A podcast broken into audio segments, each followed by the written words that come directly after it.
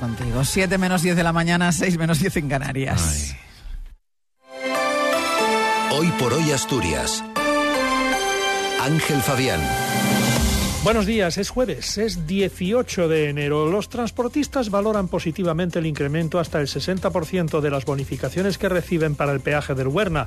Feijó planteó a Bascal que Vox no se presentara en Asturias en las últimas generales. El oficialista Diego Ruiz de la Peña y la crítica Olga Blanco se disputarán en las primarias el puesto de coordinador de Podemos en Asturias. Además, esta mañana también tenemos temperaturas suaves. Tenemos 13 grados en Oviedo y en Langreo.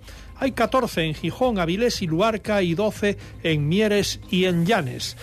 Hoy tendremos cielos nubosos o cubiertos con probables brumas e incluso nieblas dispersas en la cordillera y precipitaciones débiles o moderadas, cota de nieve en descenso, bajando por la tarde a entre 1.000 y 1.300 metros. Temperaturas en progresivo descenso, con máximas a estas primeras horas y mínimas al final del día, heladas débiles y dispersas en cumbres de la cordillera, vientos moderados del suroeste con rachas muy fuertes en la mitad occidental y en la cordillera que girarán a componente norte y disminuirán a flojos a mediodía en el interior. Mañana, lluvias débiles a moderadas que remitirán por la tarde, cota de nieve en descenso hasta los 500 metros. El fin de semana estará soleado de día, frío por las noches, más el sábado que el domingo, cuando las temperaturas se recuperarán algo. Martín Valle nos acompaña en la técnica. Son las 7 menos 8 minutos de la mañana. Los transportistas asturianos acogen como una noticia positiva el anuncio del secretario de Estado de Transportes, José Antonio Santanos, sobre el incremento de las bonificaciones a los usuarios del peaje del Huerna hasta el 60%. Al presidente de la organización empresarial ASETRA, Ovidio de la Roza, le gustaría más la supresión total, pero el incremento de la rebaja tampoco le disgusta, aunque siempre desde la prudencia hasta que se concreten esas nuevas bonificaciones. Buena noticia, esperemos que se confirme, veremos cuándo, de qué manera y cuándo empezamos a, tener ese beneficio, ya veremos lo que va a ocurrir del precio real que nosotros vamos a pagar a los usuarios, porque vamos a ver, la bonificación no va directa al transportista, la bonificación va a, la calza y a UCALSA. Eso después lo repercute, obviamente, o debe repercutirlo en las tarifas que realmente pagamos en las casetas de control. También hay descuentos para conductores particulares que si la propuesta prospera y los presupuestos generales se aprueban supondrán la misma rebaja actual del 60%, pero desde el primer viaje sencillo, es decir, sin tener que ser usuarios recurrentes, pero con dos condiciones que este miércoles aclaraba el consejero de Fomento Alejandro Calvo. El planteamiento es que se puedan hacer desde el primer trayecto completo. El primer trayecto completo es un trayecto sencillo pero todo en el ámbito eh, del peaje, es decir, desde Campomanes hasta eh, el final del peaje en León. Desde el primer trayecto, sí. Feijó planteó a Bascal que Vox no se presentara a las últimas generales en Asturias para no dividir el voto de la derecha. Lo ha reconocido ayer el propio presidente del Partido Popular en Es Radio. El líder de los populares reconoció que antes de las elecciones generales le planteó a Santiago Abascal que Vox no se presentara en algunas circunscripciones donde no obtendría representación, según él, para no perjudicar al PP y beneficiar a la izquierda. Entre esos territorios incluyó Asturias, donde Vox tiene un Bueno, no, no eh, tuve éxito en mi planteamiento, se presenta Vox en esas circunscripciones y se da pues lo que habíamos previsto, que el Partido Popular no consigue siete escaños que hubiesen sido pues, los de la mayoría absoluta. Estoy hablando de La Rioja, estoy hablando de Asturias, estoy hablando de Burgos, de Pontevedra, de Girona, de Lleida. Bueno, cada uno tiene su propia responsabilidad y yo creo que ha sido un error, un error histórico.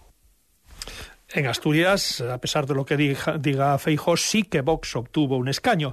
Dos candidaturas se presentan a las primarias de Podemos en Asturias. La oficialista, encabezada por Diego Ruiz de la Peña, quien fuera el cabeza de lista de Podemos en Llanes, y número tres de Sumar por Podemos en las elecciones generales del pasado mes de julio. Ahora quiere ser coordinador autonómico de Podemos. Esta es la candidatura de la gente de Podemos que se siente identificada con este proyecto eh, político, pero que además reconoce y respeta a la organización en toda su dimensión política y orgánica. Todos tenemos un objetivo muy claro, ¿no? Y es em, iniciar una nueva etapa de Podemos en Asturias, que deja atrás los conflictos internos y que tiene como tarea fundamental la reconstrucción y fortalecimiento de los órganos del partido, con la vista puesta en 2027. Ruiz de la Peña tendrá enfrente a la candidata que agrupa al sector crítico, la abogada Olga Blanco, que fue elegida en 2021 presidenta de la Comisión de Garantías Autonómica y lideró la lucha contra las sanciones y expulsiones llevadas a cabo desde Madrid. Afirma que pretende recuperar la esencia de la fundación de Podemos. El objetivo es volver a ser el Podemos que era, volver a abrir las puertas y las ventanas, las sedes, que la gente pueda venir a ver a Podemos, a reunirse con nosotros, que dejemos de hablar de nosotros, que dejemos que nos podamos reunir con la gente, que podamos unirnos. Nuestro proyecto es total y absolutamente de, reconciliación, de vamos, de que esto no se puede morir y menos así. O sea que nuestro proyecto es de futuro. El día 23 es cuando se inicia esta campaña para las primarias, el 24 es la votación telemática y el 2 de febrero se hará público el nombre del nuevo coordinador de Podemos Asturias. Los pescadores asturianos restan trascendencia al efecto de los microplásticos procedentes del vertido del buque Toconao en la costa asturiana. Alaban la respuesta del gobierno asturiano retirando los residuos, pero según el presidente de la Federación de Cofradías, Adolfo García, que ha insistido en que consumir pescado es totalmente seguro, se ha generado un alarmismo innecesario ante la presencia de estos pellets que está siendo escasa en el Cantábrico. Nosotros no le damos trascendencia, la verdad, desde el sector pesquero. Sí que vemos muy bien y, colaboramos en que todo lo que EPA eh, de contaminación en la mar, eh, pues sacarla entre todos. En este caso, el gobierno del Principado hizo un buen protocolo, nosotros colaboramos en lo que podemos, pero sin más, nosotros no le damos mayor trascendencia. Sí que nos llama la atención un poco la alarma social que se está creando con todo esto, pero más allá de eso, poco más que decir.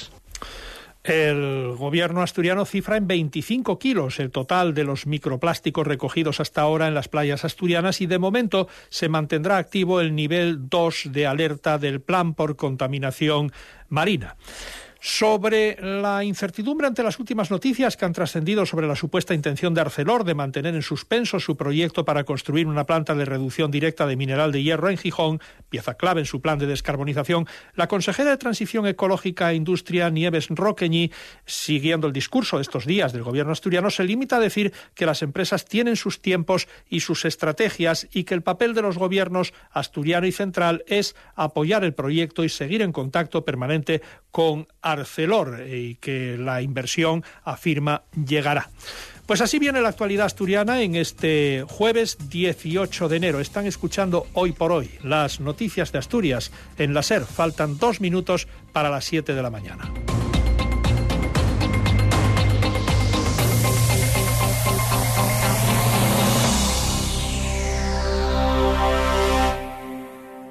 Ser Gijón.